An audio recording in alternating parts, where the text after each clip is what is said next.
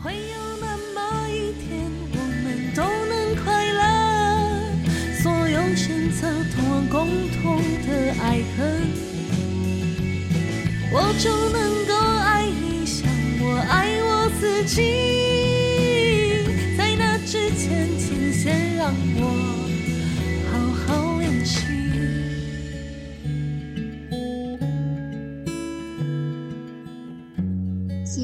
节目记得到 Apple Podcast、Spotify 等平台给五星评价，鼓励我们持续创作。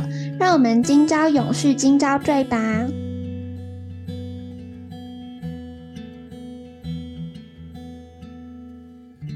大家好，欢迎收听思醉的 Podcast《今朝勇士，今朝醉》，我是主持人地瓜。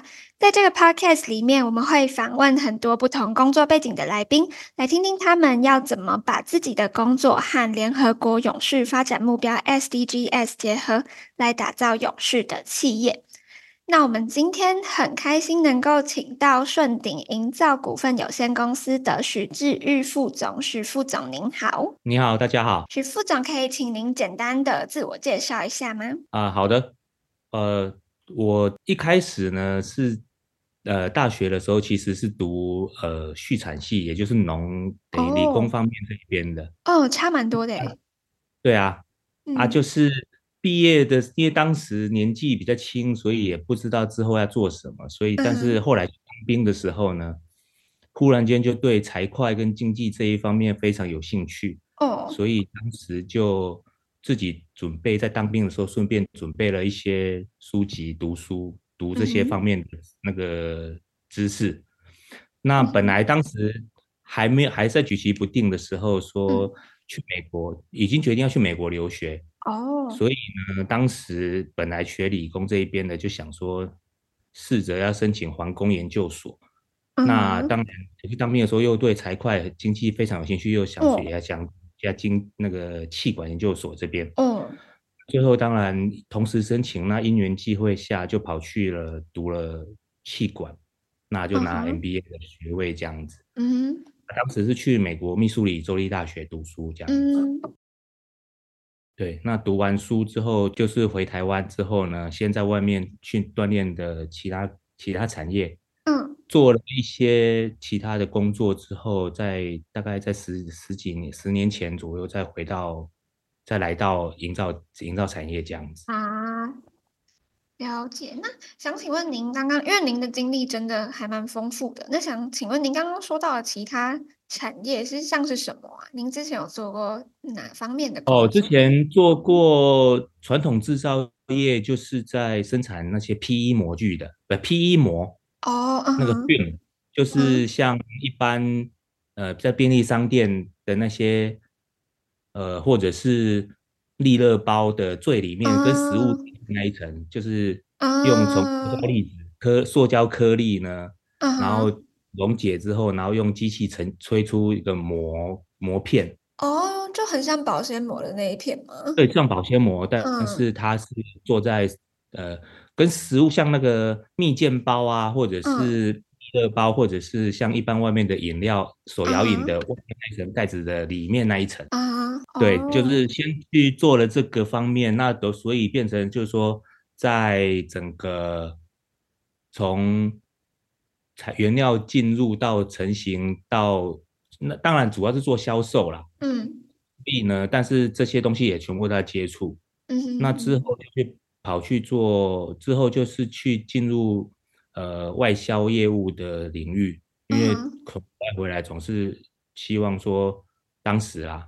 嗯，希望说接触一些国外的业务这样子，嗯，所以就跑去做了，那是 PA 产业，就是公共广播喇叭的系统。哦，嗯，那那一样是传统制造业，呃，半电子业吧，因为它是做喇叭，从自己生产喇叭，嗯，但是是公共广播啦，就是我们像一般呃捷运站里面的放完音乐会讲。哦嗯，以主要是以人声的声音清晰度为最主要的目的。嗯，放音乐不是低频或高频的效果比较差，就是听起来就像背景音乐而已。嗯，听了会想睡觉。我放音乐的话，嗯，对。那当时这个公司它主要是外销欧洲，嗯，所以会常常去欧洲那个参加展览的机会。嗯，对啊，那做了几年之后，最后又跑到另外跑到那个，就真的去做音响，就是美容美容企业。美容是美容，就是上市上柜公司哦。美容，美容对，嗯，他当时就是去开发，去当那个专案经理。嗯，那开发了一个，就是一套音响，刚好是 JBL 的 Harman Kardon 的他们 JBL 品牌的，嗯，一套音响，大概好像是五点一吧，太久了，我已经不记得了。嗯哼，对，那那一段时间，因为工厂在大陆，所以就变成必须要大概一个月跑去大陆。盯进度一次，然后再回来台湾一个月，去大陆一个月，所以这样子，因为那个就是时间上面的掌控就非常压力非常大。嗯哼，对。那后来最后就是因为有一些机会，就回到公司这边营造业这里，顺利营造跑来，就是回来这边帮忙这样子。啊，是主要就是帮忙家里的公司。对，没错。请问。当初选择回来，或是选择走经营营造厂这一条路，有什么特别的动机吗？还是就是单纯为了帮忙家里？呃，也没有什么特别的动机，就是纯粹帮忙啊。而且，但是主要是因为为什么从非本科系有这个勇气跳回来这边做表演？主要就是说，因为我我啦，因为我们本来。学理工，后来学商呢，其实就是等于那个样样通样样松，是真的假的博士啊，嗯、什么都懂一点，但是什么都不是很专门这样子。嗯、那当然之前因为前面有大概十几年的锻炼，刚好当那些业务或者是呃产品研发专案经理的，所以呢，其实就等于是从他跟那个业主讨论。业主的这个想法或要求的时候呢，你跟业主讨论，一直到生出一个产品来。嗯，那工程营造业当时我呃，其实现在也是一样，它的做法也是一样的。嗯哼，从无到有，只是说一个是呃小东西到，然后一个是工程案，就是体积非常大，所以我认为是一样的东西，因为毕竟我本来我们。开发产品或者专案经理的角色，也不是自己真的动手下去做，你是负责整合的人。Uh huh. 所以我当时是认为说，呃，在营造业，我们也是同样的做法。嗯哼、uh，huh. oh. 就是相信专业的人才、专业的工程师下去做这件事情就可以了。嗯，嗯哇，的确听起来就是听起来您原本的工作跟营造业差很多，但是照您这样说起来，好像其实背后的经营跟思维模式也是蛮像的。对，虽然产业产业确实是差很多啦，但是嗯，对啊，确实是呃，从开发一个产品，等于是把小东西变成大东西，我是逻辑是一样的。请问您在经营上有遇到什么困难吗？而且，因为您虽然说大方向是一样的，但是，嗯，不会突然需要补足很多专业知识之类的吗？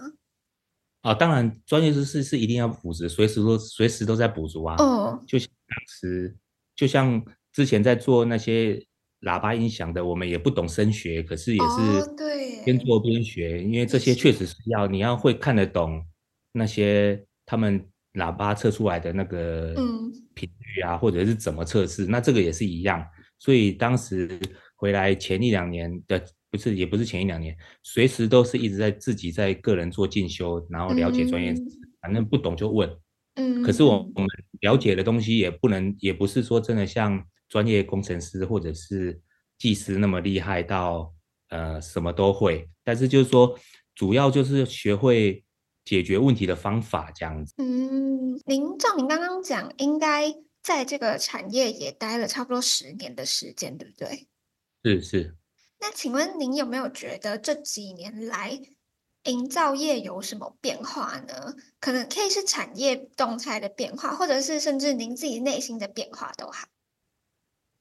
哦，这个产业这边的变化，其实最主要就是，我想这几年大家或者新闻上面，或者是看各大文章都有在提到的。当然，因为就是很明显的那个缺工缺料的问题。嗯，嗯，那这个东西其实讲白了，也就是大环境的影响嘛。其实特别就是因为这三年疫情的关系啦。嗯，我个人是简单简单讲，就是这个，因为疫情呢，导致那个呃，全部的人都锁，等于是说说锁国嘛，也不是，就是说大家都不出门，那、嗯、所以呢，材料的没办法出国出口。也没办法进口等等的这些，然后就是等于货运也全部停，或者是变成量非常少，等于那个那个叫什么？就是因为这些这些问题点呢，嗯，让整个材料的价那个材料成本上涨非常多，至少三成以上啊。那同样因为大家都不出门，所以呢，有的人就。直接就干脆转行了，所以缺工缺料的问题也是出。哦、这个我个人认为是比较大的问题在这里。嗯，至于说其他的是不是因为什么台积电要 扩产，然后用高价抢人，这个我认为这些都不是。因为以前他们也是这么做，可是主要就是 这这三五这三五年来，就是这个问题会比较大而已啦。嗯，对啊，那当然呢，我个人是说。确实，本身从一开始回来经营到现在，也是从一开始的呃类似专案经理的角色呢，慢慢的到公司比较高层这样子，嗯的经营的模式，所以呢，也是确实可以感受到说那个人家书上说的，或者是 一般人讲的那些，就是换一个位置就换一个脑袋的这个说法，嗯哼，对。啊，当然我们也是可以观察到，确实有些人是这样子，但是还好，我个人是认为还可以蛮自豪，说还算保持初心呐、啊，没有变成呃，人家说呃，换 完了之后大家讨厌的大人这种东这种说法，那就好。对啊，就是说一般像另外我们在公司这样，当然啦、啊，就是一般中小企业的通病，就是说一些困难或变化，当然就是说因为。中小小企业呢，原则上一开始，呃，ISO 是基本要求嘛，嗯，ISO 九千呐，不是不是一四零零零，ISO 九千这些就是等于是说，呃，要制定所有的规则，那个文件等于文书处理全部都要有归档这一件事情，嗯嗯、变成是已经是大家都有做，可是有做变成只是一个简单的。就是为了认证的认证，其实你做了归档完了，嗯、你根本不会去动它，嗯，都只做表面了。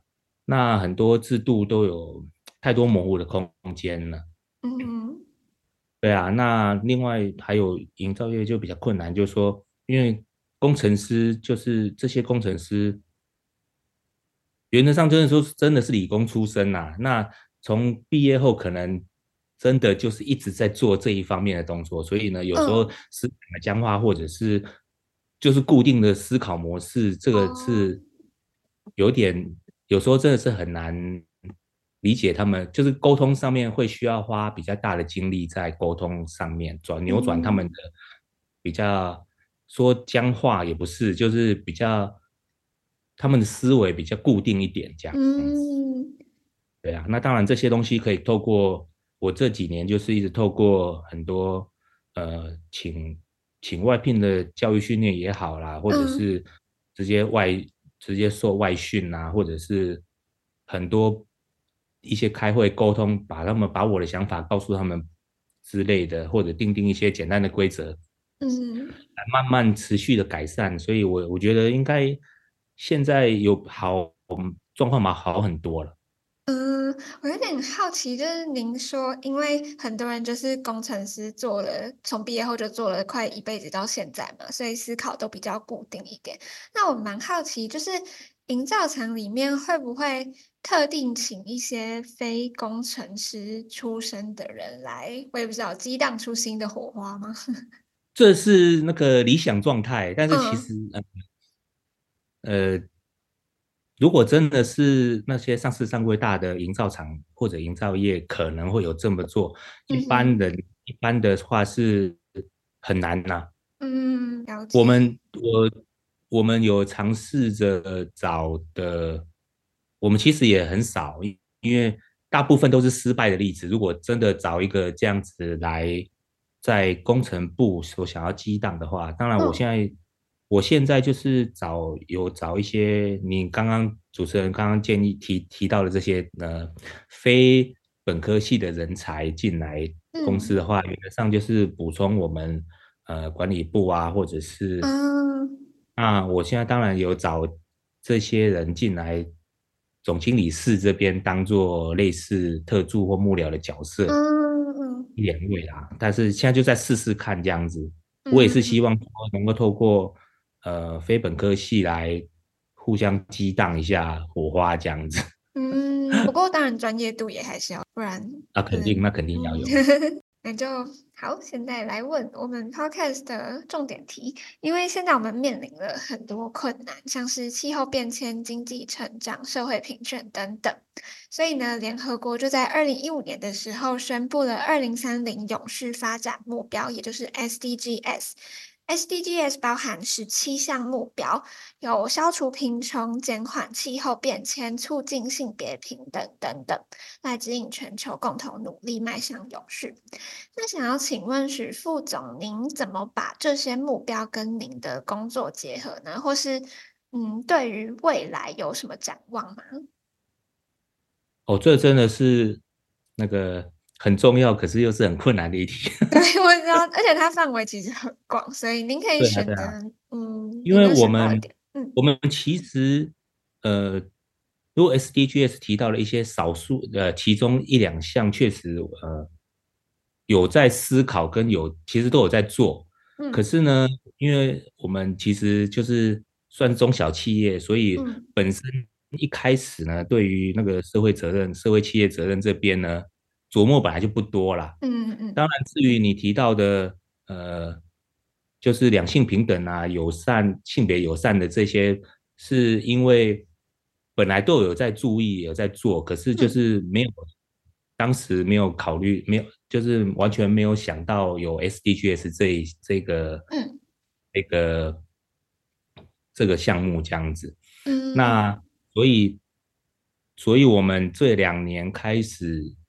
不，这些就是我意思说，这些少数的东西，我们本来就有在，就有在特别注意。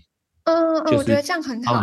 对啊，性别平等啊，然后那个有就是性别友善这些东西。嗯、那至于其他的社会责任，包含注重环境等等的这些，变成说公司本来就一开始没有特别琢磨在这一这一这几块的上面这样子。毕、嗯、竟，那中小企业目前。钱是以主要是以那个就是经营中小企业主要以经营跟赚钱为主，嗯，那不会如果说我们人力扩张没有到，就是按呃企业没有长大到一定程度的话，其实本来是不会要求到这些东西，不会去特别注意。嗯、那现在因为从去年还是前就是疫情开始呢，大家特别注意这些呃环保排碳减碳议题，嗯，那。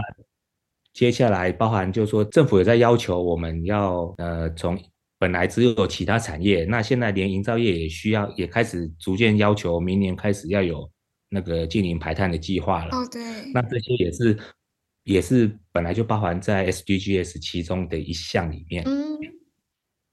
所以呢，我们现在公司目前的计划是因为我们。有跟那个陈博士，就陈泰安陈博士有在讨论过，他有建议一些很好的方法。嗯、那所以我们我啦，我们是预计说今先从那那 CSR 这个社会企业责任本身呢，因为就没有什么太太多需要弄的东西，只是一个宣言。嗯、我个人是这样认为，嗯、所以我们可能会先从政府要求的。那个明年开始进行排碳的问题，开始会有，先从 ESG 开始做，嗯，然后从 ESG 再发展成，再继续做到 SDGs，也就是希望二零二五年的时候 ESG 可以弄完，那二零三零年以前呢，把 SDGs 也全部弄完。那我们当然就是希望会跟，可以跟思缀一起合作，来今年呢、啊，我可能会请公司再跟思缀联络，然后我们会。就一步一步来把完最后完成 SDGs 的那个这个这个目标这样子。嗯，了解。不过其实我觉得联合国提出了这几个 SDGs 目标，只是一个自我检视或是自我要求的标准，因为就像是您刚刚说到。在联合国提出这几项目标之前，您的公司就已经有意识到性别友善或是性别平等的重要性了。所以在这些 SDGs 提出来之后，我觉得它不会像是一个全新的目标，说哦，好，从现在开始，所有的公司都要做到那项、那项、那项，然后你没做到哪几项，那你就。是一家不好的公司，我觉得它比较像是一个清单，让公司看看哦，我哪里已经做得不错了，哪里诶，我之前都没有意识到，但是我在做，那哪里是我还需要改进的？所以其实我觉得之前你们的公司在做性别平等这一方面的改善，也是一个很棒的事。啊，是对，就是说，其实我们看的那十七点呢，其实有一些确实本身就有在注意，但是我们并没有把它列入到呃公司规章或管理手册这一些东西啦。嗯嗯，我觉得它就只是提供大家一个大方向，有点像是一个表单，就说，哎，你有做到什么？你有做到什么？嗯，对，但是不会要求说每一个的细项你一定要做到这这这，所以 我觉得。本身就有意识到是一件很好的。我们最后当然也是希望说能够全部都做到，那好，然后再再做。当然最后会请目标，就是希望说能够有做一个永续报告书，然后我们之后就朝向这个目标一起完成，完成符合所有 ESG 跟 SDGs 的这些所有的那个永续目标这样子。嗯，就是未来的展望。对。好，那就最后一个小小题目，我们就可以结束。这个访问，因为您认识思缀创办人嘛，而且嗯，思缀发起这种推广永续的 podcast，想请问您对于这有什么想法，或是有没有什么指教或鼓励呢？哦，我因为我们我本身那个非本科系出身的哈，嗯，在营造业，所以呢，不管其实不不管在营造业或什么的，我、嗯、因为我们学商，所以呢，我个人是非常专。那个尊重跟相信专业人士的，就是各种师啊，举凡律师、技师、医师等等，只要你们只要是有证照的，或者是实际上真的读书很厉害的，那思缀创办人陈泰安陈博士呢，就是我认识呃少数专业人士的专业人士里面呢、啊，少数那个真的非常聪明，而且很有料，可是又非常自负的一个人，对。对，我很喜欢他啦，但是就是真的很多各种想法，真但真的是很聪明。对，那针对 Podcast 这个东西呢，我我觉得它有别于其他频道，就是目前排名跟你们你们 Podcast 的呃竞争者的频道。哦。因为对，因为因为思缀的 Podcast 呢，用一种比较活泼的方式来传达呃永续的概念跟理念。那我觉得这样子比一般直接说教式的，人家可能只是放着，那那听一听，听完就忘记，或者是就是直接想要跑流量过完就算了，可能吸收在思缀这边的 podcast 可能会让人家会比较想听，然后比较容易吸收吧，我个人是这样认为啦。嗯，感谢我们的来宾愿意分享很多自己的经历。对对对。因为这种分析，而且时间上面控制的比较好。嗯、对我个人，我自己如果说是听一些 podcast，如果超过一两个小时，我可能就真的放了，因为会常常放空，所以呢，跑过去就 忘了中间三十分钟他在讲什么东西这样子。呃，我自己有时候也会，除非是非常非常有兴趣，不然中间可能就啊脑袋突然空白。对啊，那那当然，思缀这种就是如果说刚刚有提到，顺便。呃，永续方案的话呢，嗯，实际上是从一般，因为我了解一般的顾问公司是会，他纯粹只是做咨询，然后提出一个 paperwork paper，就是一个报告给你之后，就就是直接放你自己公司自己什么随便你弄。但是我知道，呃，陈博士提到的，就是给我的表达意思是说，如果思缀是提出报告之后，也会顺便类似，呃，顺便。会实际上看怎么做这样子，等于是说从一开始到提出报告到帮公司落实整个呃询问的东西，或者是永续的方案等等的这些。做的比较好，所以我觉得蛮蛮不错的，比大其他的大型顾问公司还要更好。这样好，谢谢您的鼓励。那 就许副总，谢谢您今天拨空参加节目的录制，跟我们分享您的经验。那如果各位听众有任何想要问许副总的问题，都可以在 Podcast 底下留言，我们会把问题收集起来，统一答复。那就感谢大家的收听，下次见喽，拜拜。好，谢谢大家。拜拜。